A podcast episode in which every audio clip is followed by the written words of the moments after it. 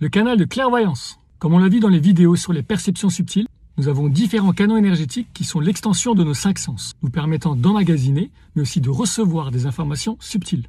Le canal de clairvoyance est donc l'extension de la vue.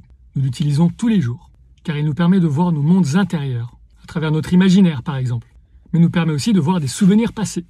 Un autre cas de figure serait d'égarer ses clés ou un objet, et soudainement s'en rappeler en le voyant dans notre tête. D'ailleurs, cette vision soudaine, elle se passe très souvent quand on s'y attend pas qu'on fait quelque chose de complètement différent. C'est parce qu'on a fait de la place pour recevoir, car nos canaux sont principalement récepteurs d'informations.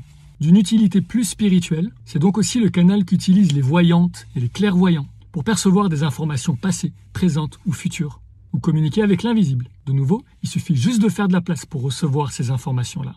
Et certaines personnes sont plus prédisposées, plus sensibles au monde subtil que d'autres. Les plus sensibles peuvent littéralement voir les mondes invisibles superposés à leur vue physique. D'autres le verront dans leur écran mental et d'autres ne percevront que ce qui leur est nécessaire dans le moment, comme les mémoires et l'imaginaire. Mais le mécanisme reste à peu de choses près le même pour tout le monde. Ce canal peut aussi être utilisé pour décoder, ici par des images, les mécanismes inconscients qui nous gouvernent et nous en libérer pour avancer sur notre chemin personnel. Ce canal de clairvoyance est interconnecté à nos autres canaux pour nous permettre d'entendre ou de ressentir nos mondes intérieurs. Je te parle des autres canaux dans d'autres vidéos.